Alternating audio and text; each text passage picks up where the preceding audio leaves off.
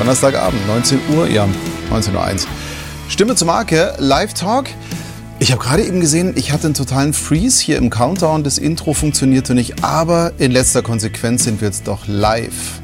Super. Ich sehe auch schon, die ersten sind dabei. Ich wollte es nicht abbrechen, denn ich freue mich wahnsinnig.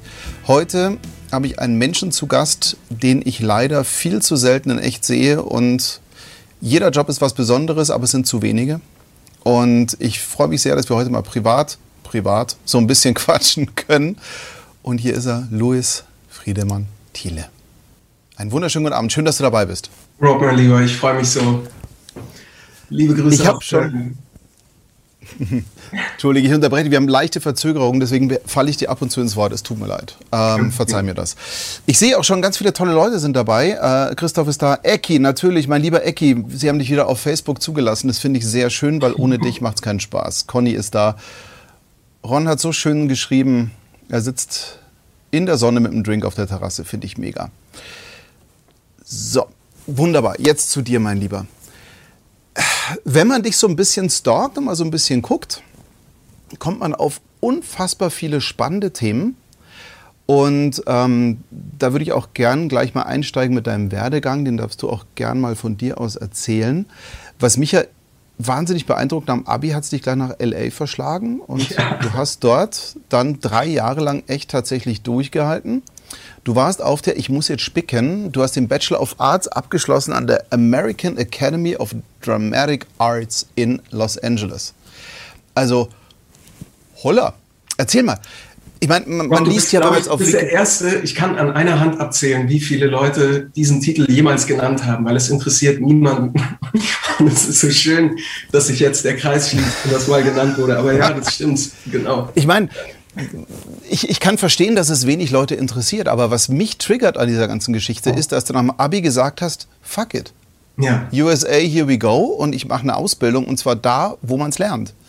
Und das ist das, was mich so triggert, wie man nach dem Abi gleich irgendwie sagen kann, ich meine, gut, du kommst aus einer Künstlerfamilie, ähm, Mutter Schauspielerin, äh, Vater Kameramann. Von den Großeltern wurde schon irgendwie Film, Regie und so weiter eingeimpft. Natürlich waren die Gene schon gelegt, aber trotzdem nach dem Abi dann gleich zu sagen, war schön bei euch hier, ich bin da mal weg. Ähm, das ist das, was mich so interessiert, ob das jetzt äh, die und die School und Bachelor und sonstiges, aber, aber dieser Gang direkt nach dem Abi da loszugehen, erzähl mal, wie kam das überhaupt dazu? Hattest du vorher schon in der Schule viel Theater gespielt?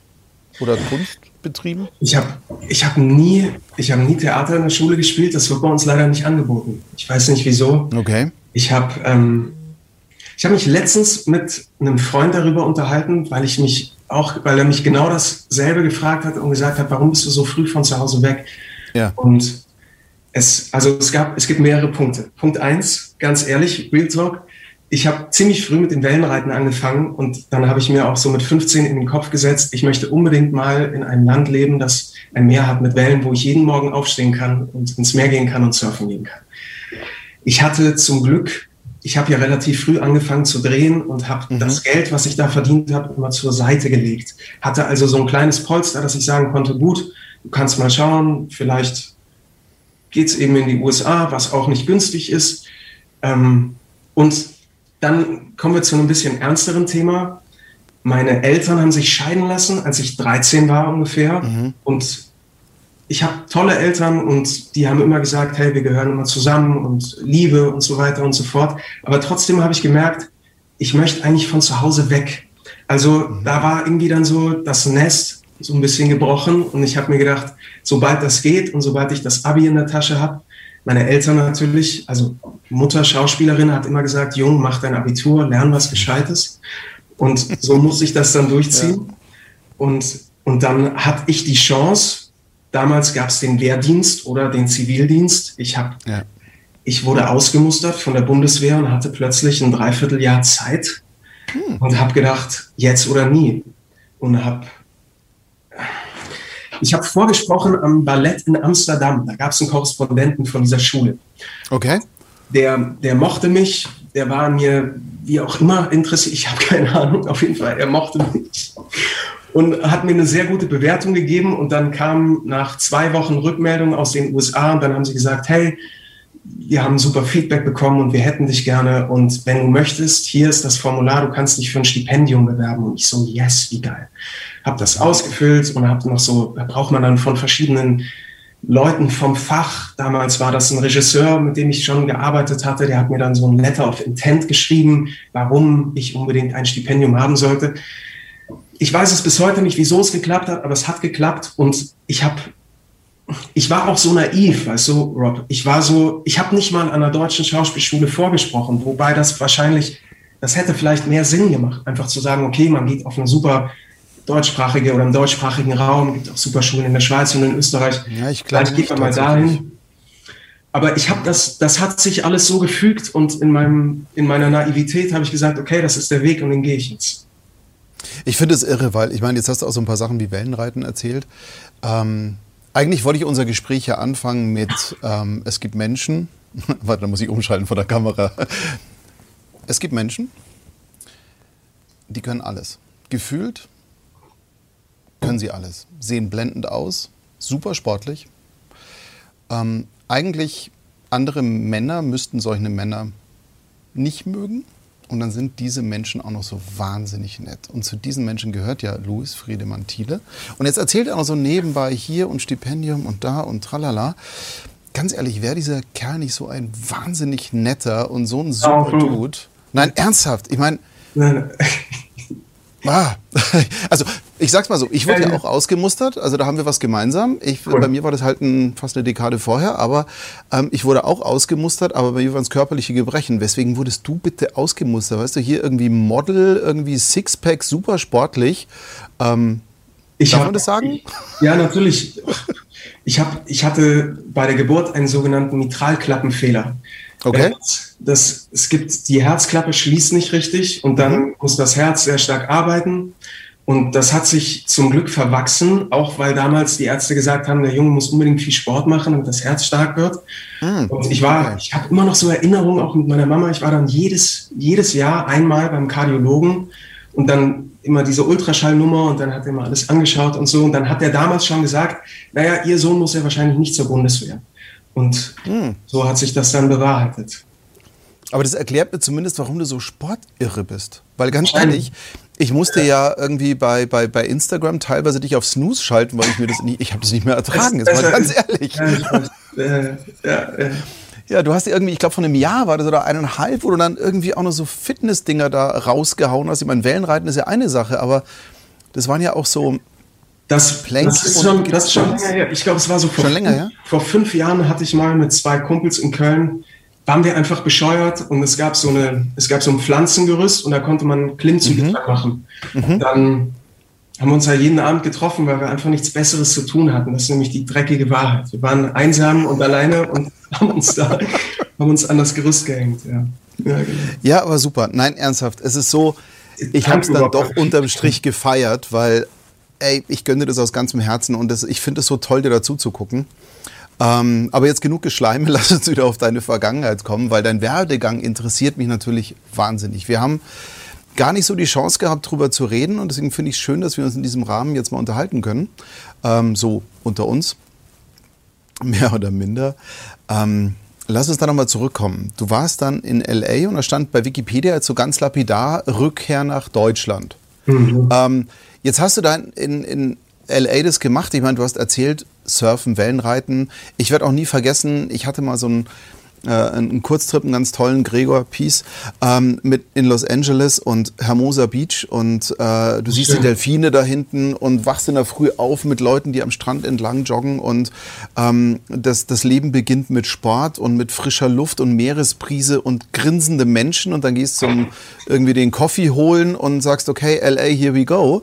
Ähm, warum dann wieder Deutschland? Das ist eine exzellente Frage, ja. Rob, wirklich. Ja. Ähm, weißt du, wie so, wie so oft im Leben, und ich, ich freue mich total über das, was du sagst, aber es ist nicht immer alles Schein, was glänzt und auch Social Media sind vielleicht 1,5 Prozent meines Lebens und was so passiert und der tägliche Wahnsinn. Ähm, und also es gibt echt eine schöne Geschichte dazu und mhm. ich hoffe, ich bringe sie zusammen und, und, und laber nicht so viel und kürze das ein bisschen ab. Also meine Mutter, Theater, Tier, ganz viel Theater gemacht, wurde auch Schauspielerin des Jahres gewählt, Theater heute und so. Also richtig so instanzmäßig, alte Schule. Und hing mir natürlich immer im Ohr und hat gesagt, ein Schauspieler muss Theater machen und muss auf der Bühne stehen und da lösen sich die Knoten und dann lernt er und so weiter und so fort. Und man kann ja tun und lassen, was man will und geht seinen eigenen Weg, aber irgendwo war diese Stimme mhm. natürlich schon im Hinterkopf. Und ich habe auch gedacht, so, ich muss vielleicht auch, um meinen Eltern was zu beweisen, das ist ja auch sehr wichtig, also bei mir in dem Alter ja. war es so, habe ich gedacht, okay, ich, ich muss das jetzt durchziehen. Ein echter Schauspieler, der muss am Theater gewesen sein. Und dann, dann war quasi der Schritt zurück nach Deutschland unausweichlich, weil Los Angeles ist die Filmstadt und New York hat wahnsinnig tolles Theater und Chicago auch, aber eben kein mehr. Mhm. wäre ich, wär ich am liebsten in Los Angeles geblieben. Aber es war für mich die Entscheidung, okay, ich gehe zurück nach Deutschland und ich will ans Theater. Und das habe ich gemacht. Ich bin zurück, habe vorgesprochen und habe ein Engagement bekommen, damals am Schauspiel Essen unter Anselm Weber. Und ja. Dann gab es, Anselm Weber hat da die Intendanz übernommen und wir sind da alle neu hin mit neuem Ensemble. Und dann hat die Watz damals ein Porträt über jeden Schauspieler gemacht. Und bei mir war die Überschrift, Rob, von diesem Porträt in der Watz, von Los Angeles nach Essen. Und dann hing in der Kantine immer so ein mhm. Pinboard und da haben die den, die Artikel dann immer so hingemacht. Und jeder, der da vorbeigelaufen ist, hat, hat mich ausgelacht und hat gesagt, was ist denn mit dir los? Weil viele wussten natürlich auch nicht so, dass ich da war und wir ja. haben immer gesagt, warum hast du das gemacht? Und dann saß ich da in der Kantine und habe mich so umgeschaut und nichts gegen das Ruhrgebiet, weil die Ruhrgebietsmenschen sind wunderbar und es war auch echt eine spannende Zeit da. Aber ich habe mich das ein bisschen selber gefragt. Ich habe gedacht, scheiße, warum hast du es gemacht? Aber dann war ich da. Na, ich muss ja sagen, jetzt, also bei all diesen Witzchen und allem drum und dran, warum ich hier das auch so direkt frage, ist natürlich nicht dieser Scherzgrund, um irgendwie was rauszulocken, sondern ich weiß, dass du dein Leben sehr bewusst lebst, dass du sehr viel hintergründiger bist als Social Media suggeriert. Deswegen finde ich es auch schön, dass du das auch gerade angesprochen hast, dass alles viel Schein und Glänze. Und natürlich ist Los Angeles eine wahnsinnige Fake-Stadt und natürlich Total. ist das alles sehr glossy und alles shiny. Ja. Und in Wirklichkeit, wenn du mal um die Ecken rum schaust, ist das gar nicht so geil. Also ich selber war schockiert von dem Walk of Fame. Ja. Weil ich natürlich als naiver Deutscher darüber bin und sagte, boah, Sterne gucken, los geht's, auf geht's. Ja. Und es war, glaube ich, die dreckigste Straße in ganz Los Angeles. Ja. Und es fand ich irgendwie ganz, aber das ist wieder, ja, das beschreibt ja wieder, wie das eigentlich diese ganze Szene so ist. Ähm, deswegen, also ich habe das jetzt bewusst so ein bisschen blöde formuliert, um, um ähm, da so ein Witzchen draus zu machen. Aber ich weiß, dass du da sehr, sehr emotional auch bist oder beziehungsweise sehr hintergründig und die Sachen auch bewusst machst. Und ich finde es interessant, dass da wirklich von auch zu Hause aus, ich habe das schon öfter von anderen Sprechern, speziell von Künstlereltern gehört, wer nicht am Theater war, hat die Kunst nicht erlernt. Ja. Ähm, bevor ich da rumlaber, wie siehst du das eigentlich? Weil ich meine, du hast, pass mal auf, ich muss es sagen, Sag. ich fand es wahnsinnig toll. Ich sehe hier, du wurdest nominiert, warte mal, Anselm Weber ist es, und das Theatermagazin Theater Pur hat dich zum besten Nachwuchsschauspieler nominiert. Mhm. Ähm, im Theater. Das heißt, du musst es ja eigentlich auch noch ein bisschen drauf gehabt haben. Also du, du kannst ja das, was du da machst. Ähm, wie wichtig war für dich denn Theater in dem Moment und rückblickend?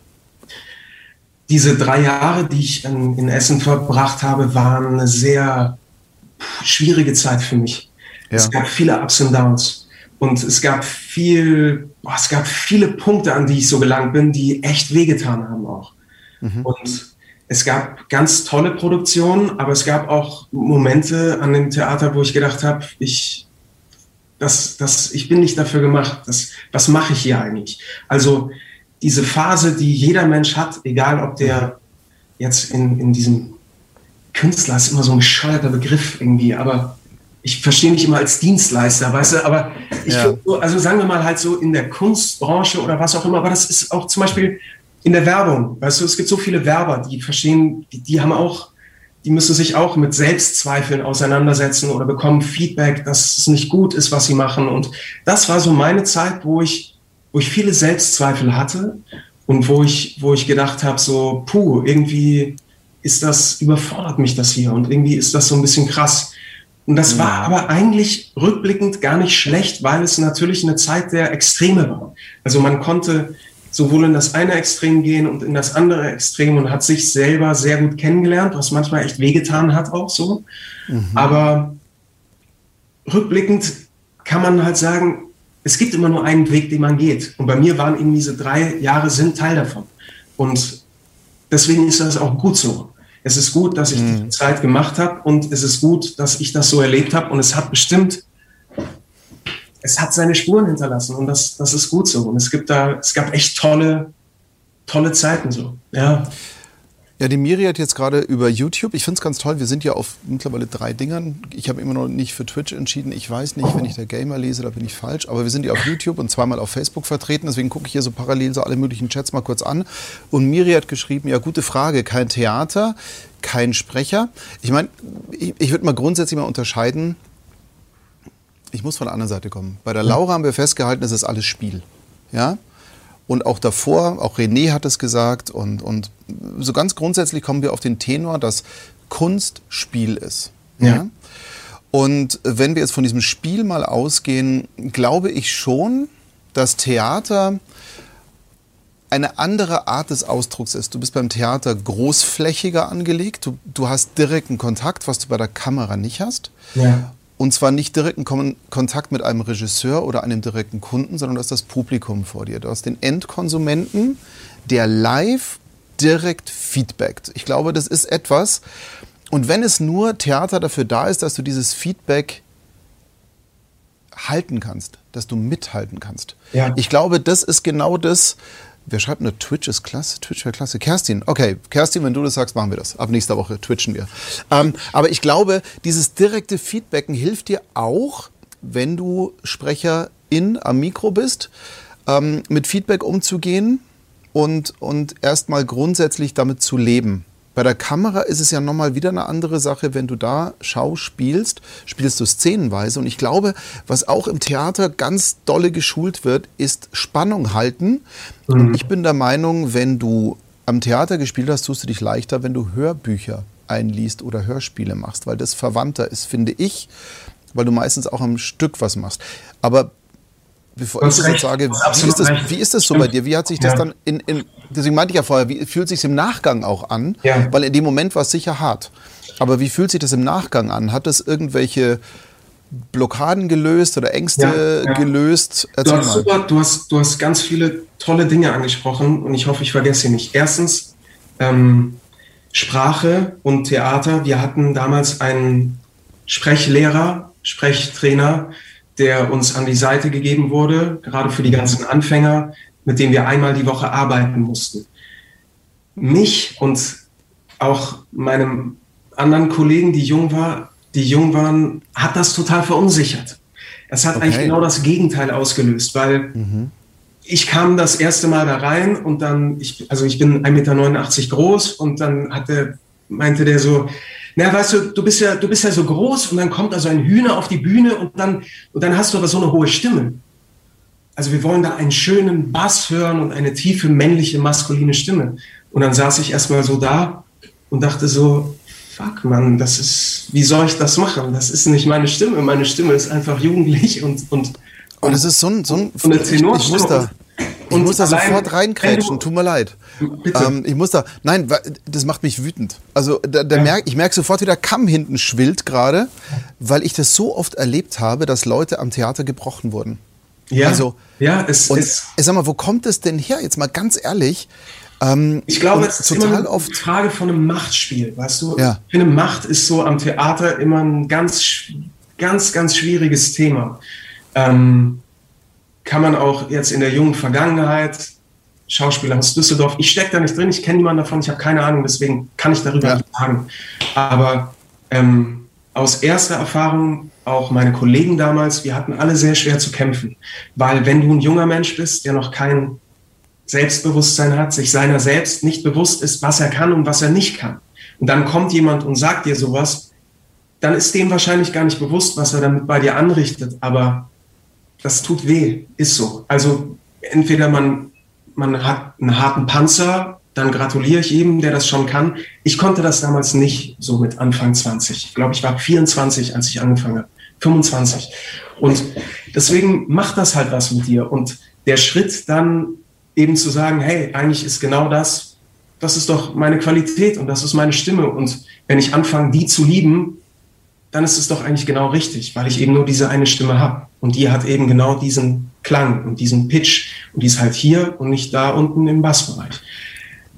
Also bestärken, anstatt zu sagen, ich breche dich und dann will ich dich so machen, wie ich das für richtig empfinde.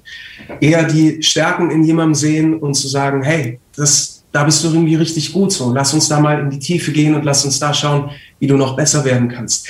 Das ist halt jetzt, ist so schwierig, weil, schau, es ist meine persönliche Erfahrung. Ich glaube, mittlerweile hat sich da auch echt viel geändert. Das ist so lange her, dass ich am Theater war. Das ist jetzt auch 15 Jahre her. Mhm.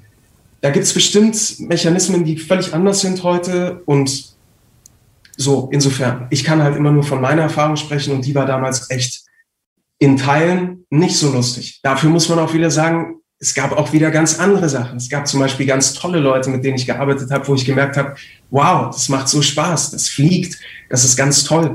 Zum Beispiel ja.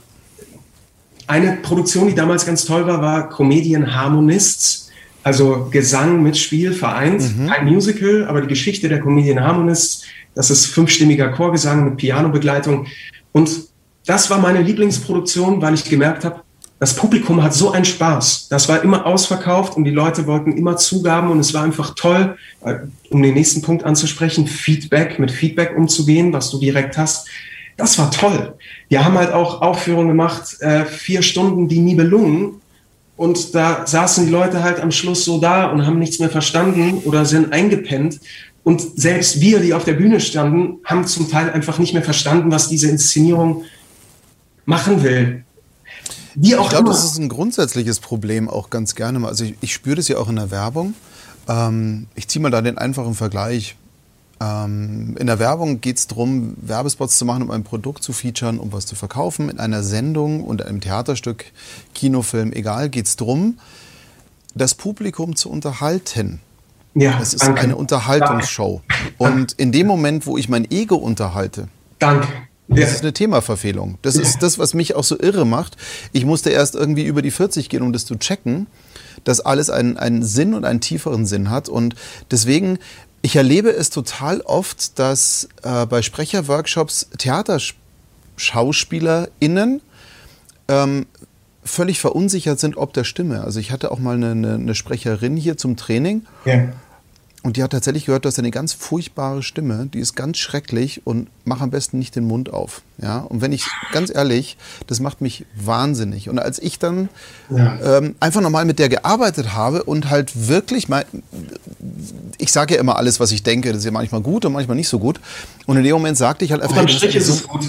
Ich glaube auch. Ja. Und ähm, ich kann ja auch gar nicht anders. Und ich habe zu ihr halt gesagt, hey, ich finde deine Stimme so unfassbar geil. Die ist der Hammer, weil du Toll. hast eine Leichtigkeit und eine trotzdem eine raue Subnote drin, die aber so tiefe ver und das mit 25 ja. und da fing dieses Heulen an und ich dachte, ach du Scheiße, was habe ich jetzt angestellt? Einfach nur vor Glück, weil sie gesagt hat, hey, ich habe zehn Jahre oder fünf Jahre lang gehört, wie scheiße ich klinge. Und jetzt sagst du ähnlich, ich meine, entschuldige, du bist ein geiler Sprecher. Du, du sprichst Sachen, da falle ich vom Glauben ab. Ja, und, und, auch du hörst ja du mit deiner Stimme. Also das ist irgendwie. Mm. Und ich glaube, dass es dann wirklich diesen Leuten, Intendanten, Regisseuren, egal wer das ist, sollte man sagen, pass mal auf, du hast deinen Job verfehlt. Weil du bist im Dienste des Publikums mit Künstlern, denen du eine Bühne bereiten sollst und ein Stück passend zur Unterhaltung gestaltest und du sollst nicht Leuten auf die Füße treten, Blödmann. Also ich, ich finde es erschreckend und ich höre das ja immer wieder mal und ich kann das nicht glauben, weil ähm, Ron hat hier gerade so schön geschrieben, Stärken, Stärken ist halt nicht typisch deutsch. Ich würde jetzt nicht ganz so pauschal hingehen, ich würde nicht sagen, es ist nicht typisch deutsch, aber natürlich ähm, und be bevor ich jetzt zu viel laber, gleich gebe ich sofort wieder an dich. Aber ich habe nämlich heute auch noch einen Satz gehört, der auch hier wunderbar in unsere Gruppe reinpasst. Mhm. Äh, die Claudia hat mir den heute in der Früh gesagt.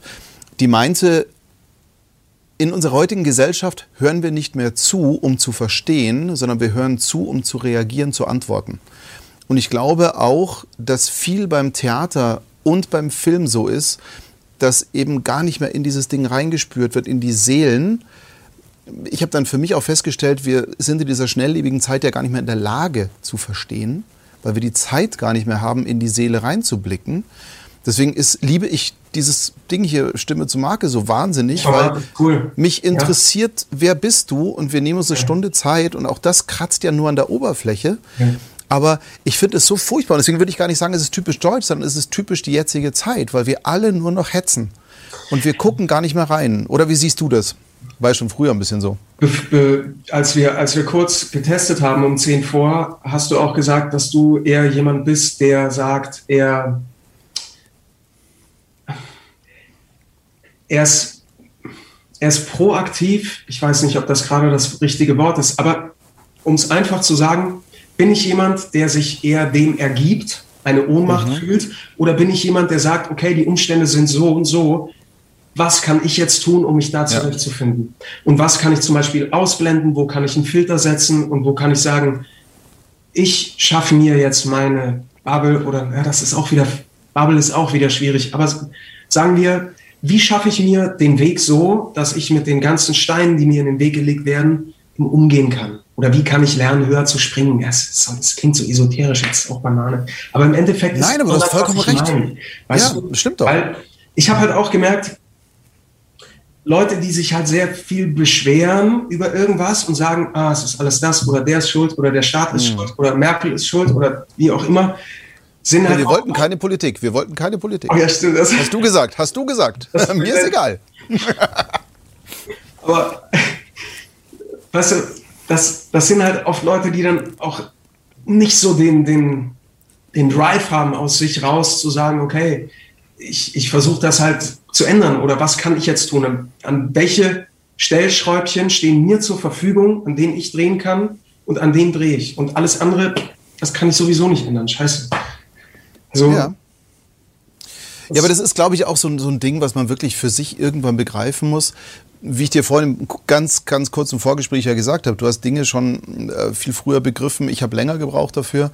Aber deswegen, ich fand dieses Ding mit der Bubble auch eigentlich ein ganz schönes, schönes Bild, weil im Prinzip ist es drum, ich meine, wir können nicht die Welt retten, wir können unsere Welt retten. Ja, unsere Welt können wir retten. Rob, wie schön ist das? Wir können nicht die Welt retten, wir können unsere Welt retten. Genau. Und solange die strahlt irgendwo anders hin, schau, ich, ich lese hier gerade aus dem Augenwinkel und hier kommt ein Tränchen. Ähm, Conny schreibt gerade schon wieder so ein unglaublich sympathischer Gast. Äh, ja. Hey Conny, Danke. Ja, geht ja gar nicht anders. Ähm, Manuel ist dabei, das muss ich mal feiern, weil Manuel guckt erst mal aus der Schweiz zu. Grüezi in die Schweiz. Ähm, nein, aber, aber tatsächlich ist es genau das und, und ich merke, wie viele Menschen gerade sich aus Social Media zurückziehen und sagen, ich will damit nichts zu tun haben.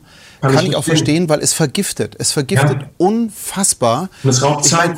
ja.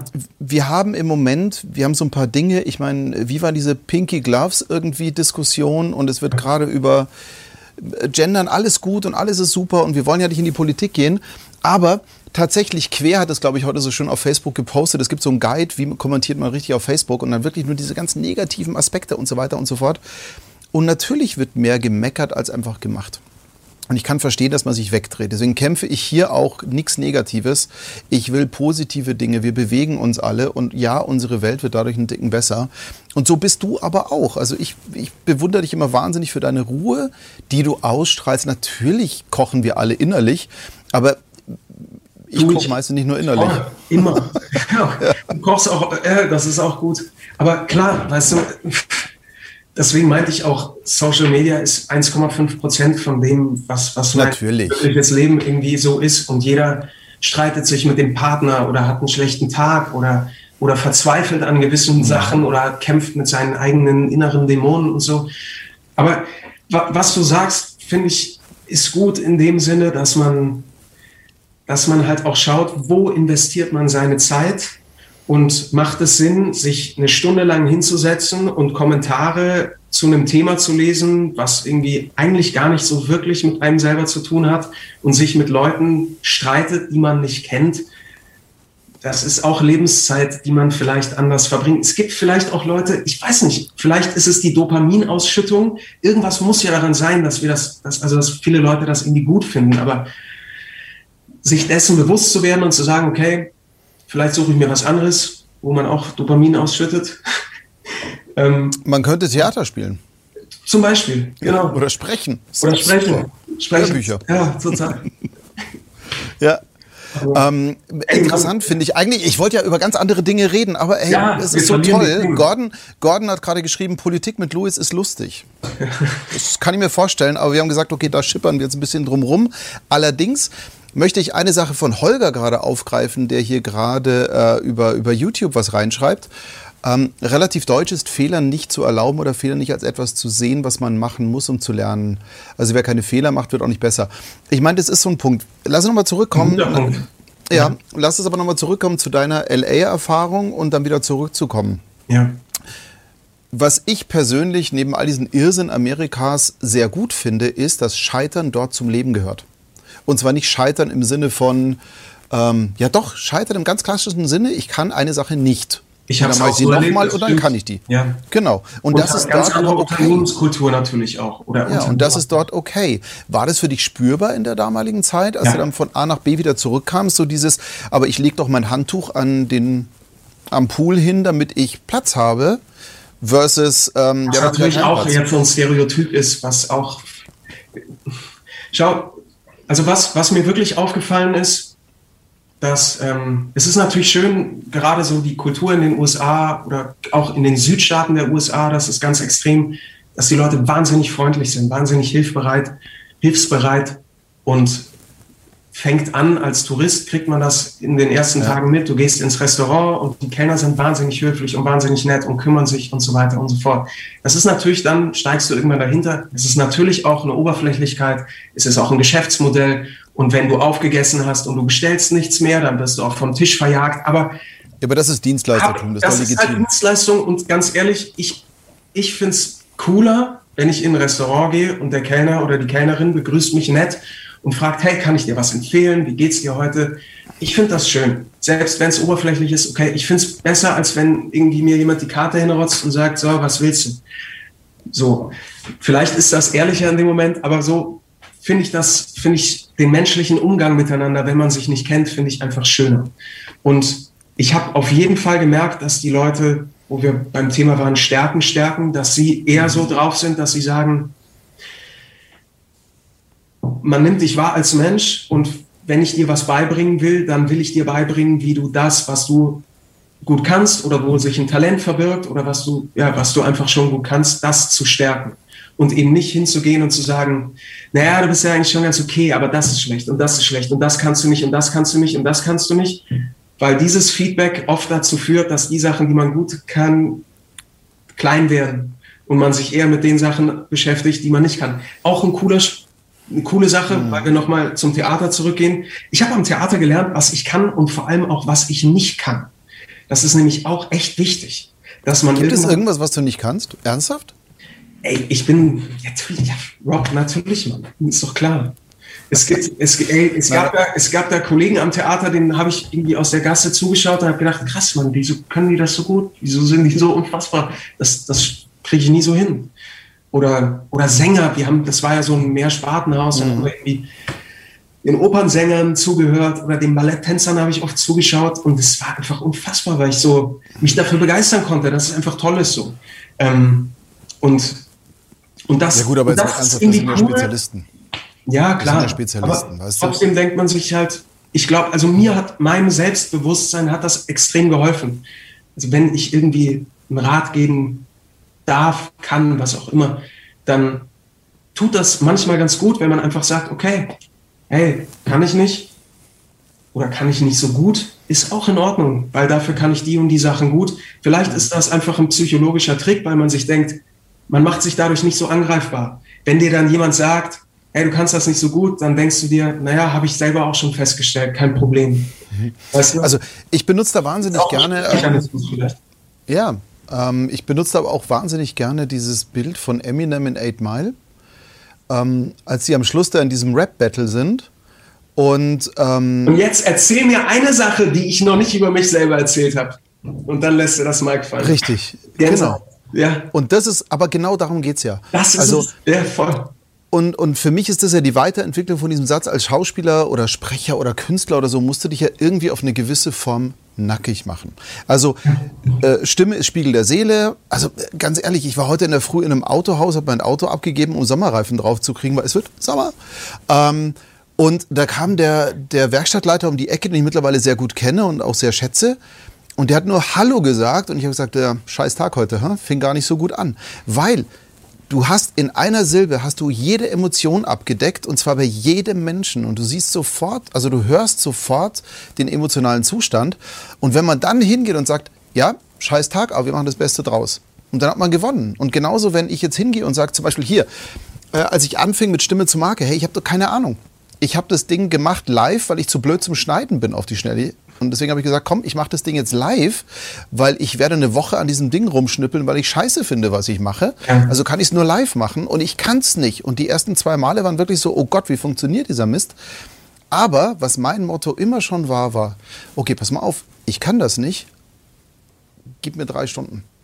Mega, ja. Und ja. Dann, dann ist es auch legitim, dann auch zu sagen. Und jeder, der hier anfängt zum Beispiel, hat die, also wir haben ja gerade zwei neue Kolleginnen auch hier. Äh, Alana habt ihr ja gesehen vor, vor Alana, liebe Grüße, falls du zusiehst. Ganz liebe Grüße, Alana. Und die ist ganz, ganz, ganz, ganz toll und eine Wahnsinnsbereicherung, ebenso wie die Pauline.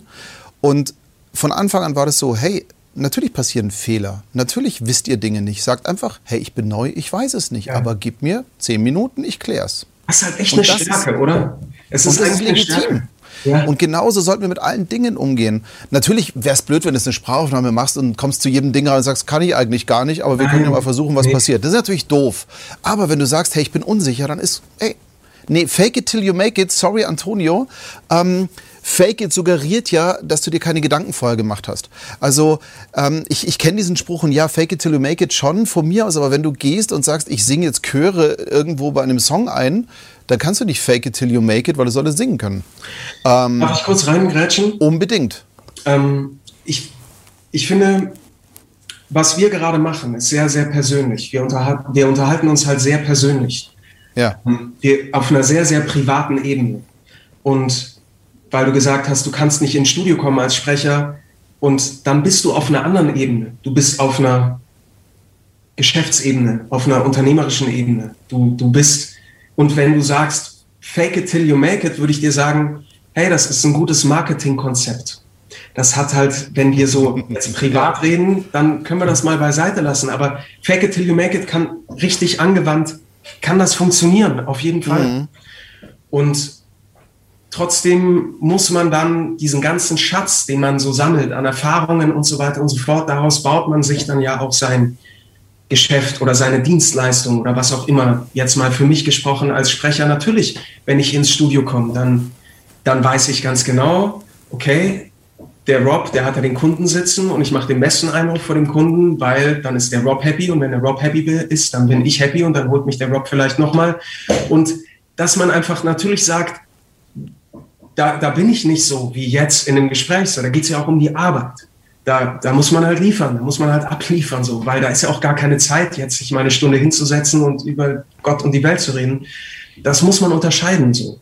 Also richtig angewandt, Antonio, kann man das auch machen, aber halt, ich glaube, das ist gerade eine andere Ebene auf der wir uns. Das hast du Gott sei Dank, das habe ich nicht so schön sagen können, deswegen bin ich da einfach nur ein bisschen auf, auf ähm, ja, drauf losgesprintet, weil Fake It ist natürlich immer so, so, so ein Punkt, finde ich schwierig, aber du hast vollkommen recht, auf einer Business-Ebene, gerade Emsond habe ich ja so aufgebaut, dass wir sehr persönlich, menschlich miteinander umgehen. Also Kunden, Sprecher, für mich ist dieser, dieser Family-Aspekt in der Produktion sehr wichtig. Wir haben gestern wieder eine Marathon-Produktion gehabt von 9 bis 16 Uhr ohne Pause.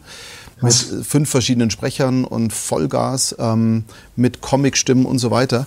Ja. Hammerding. Und das hältst du nicht durch, wenn du nicht auf einer persönlichen Ebene auch mit dem Kunden und mit den Sprechern arbeitest. Dass du zwischen den Sätzen machst und ja. sagst, oh komm, ich kann jetzt echt nicht mehr. Das ist was anderes, wenn wir dabei immer trotzdem professionell sind. Und für mich ist er fake und professionell geht irgendwie nicht so ganz zusammen. Aber ja, recht. Eine Sicherheit faken kann man schon, wenn man eine gewisse Performance hat und wenn ich innerlich Puls 140 habe und fake, dass ich Puls 90 habe und total ja. ruhig bin, dann ist es völlig legitim. Und das ist ja auch richtig so. Die Frage ist nur, wie siehst du deinen Job? Das ist halt einfach so, die Frage. Schön, was du gerade gesagt hast, ähm, dass man natürlich einfach versucht, eine schöne angenehme Atmosphäre zu schaffen. Ich bin heute auf dem Rückweg von Düsseldorf, habe ich mir die Alana angehört bei dir im Interview noch. Und die hat auch was Schönes gesagt. Und zwar hast du sie gefragt, was ist, Alana als Cutterin gearbeitet und was ist wichtig im Studio, wenn die Sprecher reinkommen und so weiter. Und dann hat sie gesagt, es ist sehr wichtig, eine angenehme Arbeitsatmosphäre zu haben, wo man als Team funktioniert und wo alle, wo man das Gefühl hat, alle ziehen an einem Strang. Mhm. Da, dem, dem kann ich zustimmen, weil das eben auch der Arbeit zuträglich ist.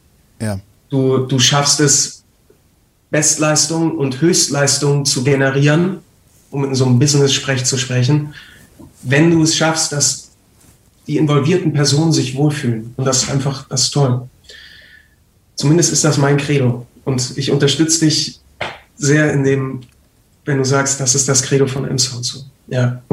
Ich glaube, es funktioniert langfristig nicht anders. Es geht nicht, weil du kannst, du arbeitest dich auf sonst. Also wenn du nicht irgendwie so ein bisschen das Gefühl hast, wir ziehen an einem Strang und wir sind miteinander. Ähm, ich meine, natürlich fühlt sich für den einen oder anderen vielleicht gar nicht so an und natürlich ist alles ein Business und natürlich Klar. bin ich im Business auch ein bisschen vorsichtiger, als ich es jetzt hier bin. Ja, das ja. ist auch klar. Aber trotzdem, wir haben heute jemanden da gehabt, der ein Praktikum bei uns ist, macht drei Monate und seitdem wir hier permanent testen und, und hier alle, ähm, ich glaube, erste Impfungen in der Firma sind auch schon nächste Woche und so, ja. ähm, können wir ein bisschen entspannter und lockerer werden. Und da habe ich ihm auch gesagt, hey, wir sind ein sehr, sehr lockerer, entspannter Haufen. Aber dahinter steckt Professionalität und so verstehe ich auch Sprecherbusiness. Ja. Wenn du, also ein total cooler, lockerer Sprecher, der in eine Sprachaufnahme kommt, ohne sich warm gesprochen zu haben, verliert an Glaubwürdigkeit. Einer, der total cool ist, aber der vorher schon seine Stimmübungen gemacht hat und du hörst, ist die Stimme frei oder nicht, du hörst es, ja, dann ist es eine andere Nummer.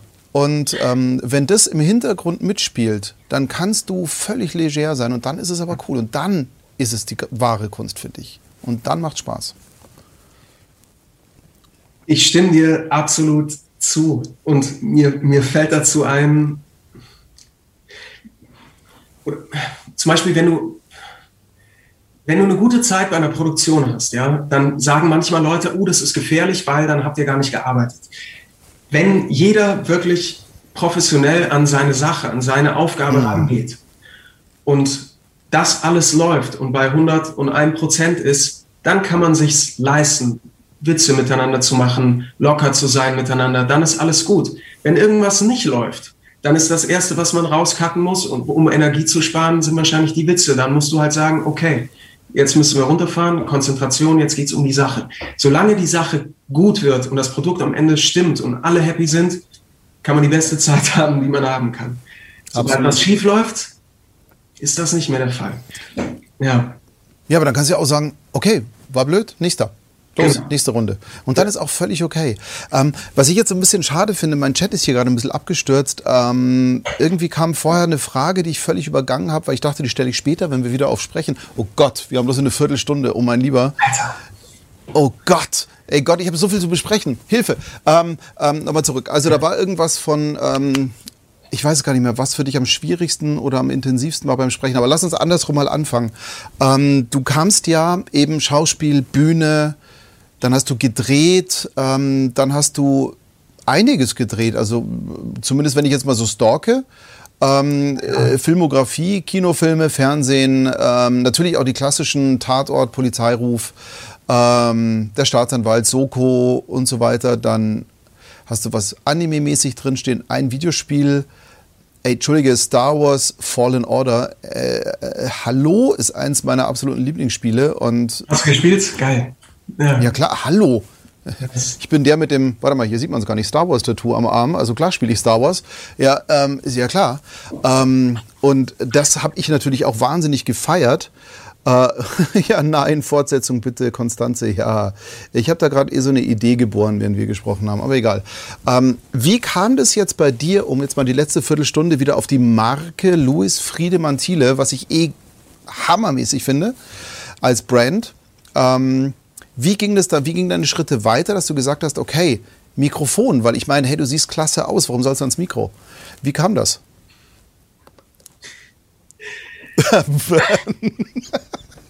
ich finde das immer so gemein, weißt du, weil ja, ich habe oder irgendeinen anderen. Entschuldige, du gehörst aufs GQ-Cover. Da hat jemand gesagt, ja, du hast jetzt ja. auch nicht unbedingt das Mikrofongesicht. Nein, ich, warum, du, warum ich fress Gummibärchen, Entschuldigung. Ähm, Entschuldige, du gehörst aufs GQ-Cover, du gehörst nicht ans ja, Mikro, klar, aber gut, wie Fall. kam das? Natürlich.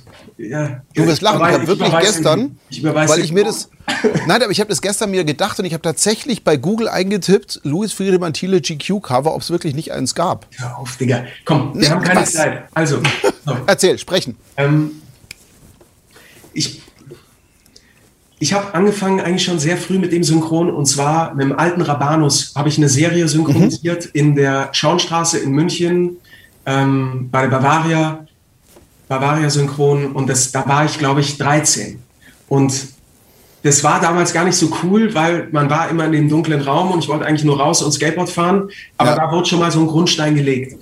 Ich mhm. habe gemerkt, nach, ich habe gekündigt am Theater also ich habe damals gesagt, ich will das nicht weitermachen und dann okay. war ich danach, okay, was mache ich jetzt? Dann bin ich damals nach Köln gezogen und habe ähm, einen Studentenfilm gedreht und habe auch natürlich überlegt, okay, Theater ist weg, wie kann ich Kohle verdienen?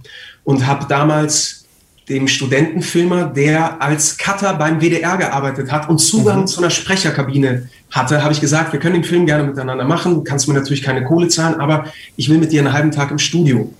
Und er hat gesagt, okay, ist ein Deal, machen wir. Dann habe ich da ein Demo aufgenommen und habe das, hab das, hab das verschickt an alle möglichen Leute und habe dann damals eine wunderbare Chance, Dankbarkeit zeigen, Demo zeigen, ist auch wahnsinnig wichtig anderes Thema. Habe eine Chance bekommen von einem Studio aus München, die gesagt haben, hey, wir wollen dich ausprobieren. Und bin dann eigentlich so den klassischen Weg gegangen und habe halt ziemlich schnell gemerkt, dass mir das liegt. Es macht mir Spaß. Ich mochte die zielgerichtete Arbeit im Gegensatz zum Theater, wo man sich gern mal acht Wochen einschließt und danach immer noch nicht weiß, wo, wo es lang gehen soll. Ich mochte das, dass man sagt, man fühlt sich schnell rein in was, man, man, man ist empathisch und ja kriegt Hilfe von links, rechts, vorne und hinten, um dann am Schluss einfach das zu übertragen ins Deutsche, was aus der originalen Sprache da kommt. Und habe gemerkt, dass mir das sehr einen großen Spaß macht. Und mhm. wie das so oft ist mit Sachen im Leben, wenn einem was Spaß macht, dann wird man manchmal ganz gut darin. Und so ging der Weg, weißt du? Und dann war irgendwann habe ich gemerkt, okay, cool, das ist nicht nur synchron, da gibt's ja auch noch ganz andere Felder, wo man sprechen kann. Und kam so ein bisschen dann habe viel fürs Radio gemacht und fürs Fernsehen. Momentan mache ich, bin ich die Station Voice von Vox und von Super RTL, habe auch viel mit dem Fernsehgeschäft in Köln zu tun. Und das, diese, diese Vielfalt, die es in diesem Beruf vor diesem Mikrofon einfach gibt, das finde ich wahnsinnig toll und es ist ein tolles Geschenk und deswegen habe ich gemerkt, hey, das ist ein Platz, der ist toll, da möchte ich bleiben und so habe ich dann gesagt, okay, sprechen ist Geiler Scheiß. Weil es auch so ist. Ähm, ja. Danke, Miri, dass du nochmal reingeschrieben hast. Ähm, gleich da passend dazu, welche Sprechrolle war für dich eigentlich am herausforderndsten und warum? Uh. Ähm, tausend Gedanken in meinem Kopf. Herausforderungen müsste ich halt natürlich klarer klassifizieren die, also zum Beispiel eine Figur kann einem gar nicht liegen und man wurde trotzdem dafür besetzt und mhm. der Regisseur will was ganz anderes und man muss sich wahnsinnig verbiegen und sehr, sehr viel graben im Innersten, um das wirklich auf den Punkt zu machen. Das kann eine Herausforderung sein. Dann kann eine Herausforderung sein, dass, ähm, ja, dass das, was so emotional ist oder einen so berührt oder was auch immer, ach Mann, ey, was ist eine Herausforderung? Ich meine, so ganz grundsätzlich ist ja so, alles, was gegen eine Persönlichkeit geht, ist ja erstmal schwieriger. Als erstmal schwierig und eigentlich haben wir so gute Aufnahmeleiterinnen und Aufnahmeleiter, die natürlich dich so besetzen, dass das immer passt. Ähm, also ich würde einfach sagen, es gab, ich habe zum Beispiel Yves Saint Laurent, den Kinofilm, Pierre Nini, die Hauptrolle, also den Yves habe ich gesprochen, mhm. der sehr, sehr, sehr, sehr emotional war und sehr, sehr okay. zart und zerbrechlich. Ähm, Benedikt Rabanus hat Regie gemacht, hat das wahnsinnig toll gemacht, weil der war null emotional. Der war einfach, das war so gut, weil er, weil er dagegen gegangen ist. Der hat einfach, ja. der hat mich emotional sein lassen, wie ich Bock hatte und hat immer gesagt, ja, ganz cool, ja, kannst du ein bisschen so und so. Also der war, das war eine irrsinnige Hilfe und, und ganz toll, weil, ja, weil er mich da so, gut geführt hat und auf mich aufgepasst hat. Das war auf jeden Fall emotional echt, echt krass. Aber ich glaube, das ist eine, eine, sehr geile Idee, weil wenn du eben hingehst, wenn du zu emotional eh schon spielen musst ja. und jemand macht dann mit und sagt mitfühlend, empathisch, hey, ich glaube, dann wird es zu viel. Ja. Und wenn du jemanden hast, der dein Konterpunkt ist und einfach sagt, ja. Hm, hast mal schön gestrampelt, ja, mach noch mal eine, komm. Ja. Dann glaube ich, erdet dich das wieder ein bisschen. Ich glaube, das ja. war ein sehr schlauer Schachzug. Also da ist, da ist ein Genie an der Regie gewesen, glaube ich. Ähm, Gegenpart kam es gerade mal die Frage auf ähm, von Yuki. Welche Sprechrolle, welche Sprechrolle hat dir bis jetzt am meisten Spaß gemacht und warum? Ich werde schon wieder mundmüde. Aber es hat dir so. Rob hat gerade sein, Spaß gemacht. du hast gerade dein, dein Star Wars Tattoo gezeigt. Ähm, mein Vater hat damals mit mir die Star Wars-Filme geschaut, Episode 4 bis 6. Und ähm, das werde ich nie vergessen. Mein Vater ist gerade im Himmel und schaut uns wahrscheinlich auch gerade zu. Und für mich ist Star Wars einfach ein wahnsinnig emotionales Thema. Und als ich, als ich das machen durfte, Cal Kestis, war ich natürlich aus dem Häuschen. Und für mich war das halt, weil ich, weil ich persönlich was damit zu tun hatte, war das für mich einfach unschlagbar und toll. Ich kann das komplett nachvollziehen. Ganz ehrlich, ich hatte ja vor mittlerweile einem Dreivierteljahr meinen ersten Auftrag von Lucasfilm direkt. Und es war für mich so, wo, ja, ja, ja, ich darf nicht sagen wofür, aber ich habe hier für Lucasfilm was gemacht. Und es war für mich so, okay, jetzt kann ich, jetzt kann ich zumachen. Jetzt ist okay.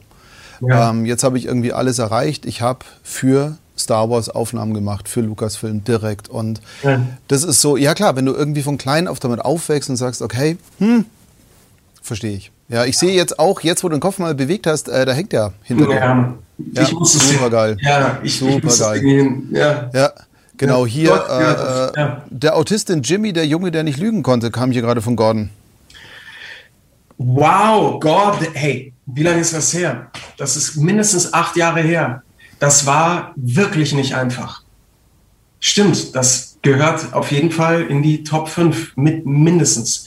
Das war, das war ein autistischer Junge, der, der eben sich nicht so klar artikulieren konnte. Und da war halt, das war super dünnes Eis. Und da musste man so vorsichtig, sensibel und so genau hinhören, dass man dem gerecht wird, was einfach Weil, nicht einfach ist. Und da kommt sehr schnell eine Karikatur raus. Also du, du verarschst es halt schnell, wenn es Total schnell. Du musst, ja. boah, du musst so, man muss ja. super ernsthaft bleiben, absolut. Und, und ja.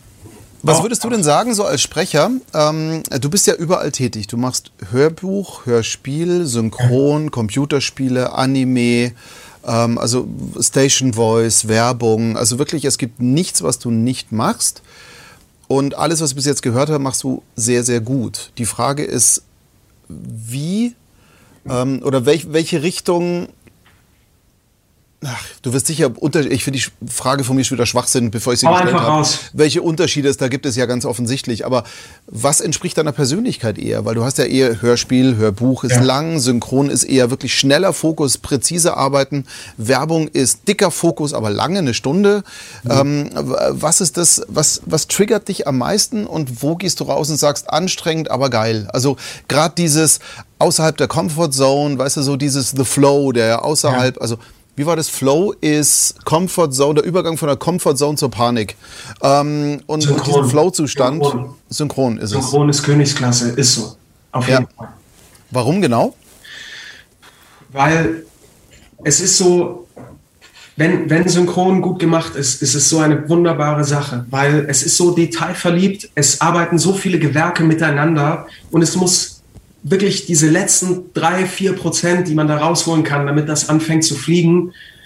Ich, war, ich sage immer, ich habe das irgendwo gehört und aufgeschnappt. Ich sage immer, den besten Job haben die Synchronbeteiligten gemacht, wenn am Schluss jemand aus dem Kino geht und, sagt, und niemand über die Synchronfassung redet, sondern alle nur über den Film, weil du dann die perfekte Illusion geschaffen hast, dass diese Leute Deutsch miteinander geredet haben.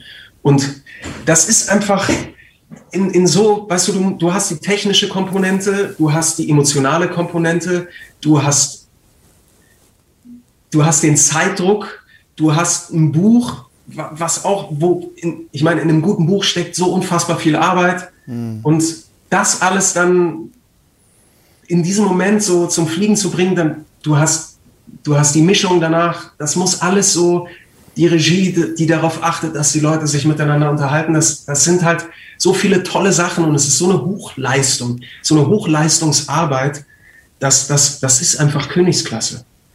Also ich bin vollkommen ja. bei dir, wenn du sagst, wir reden über Premium-Synchron.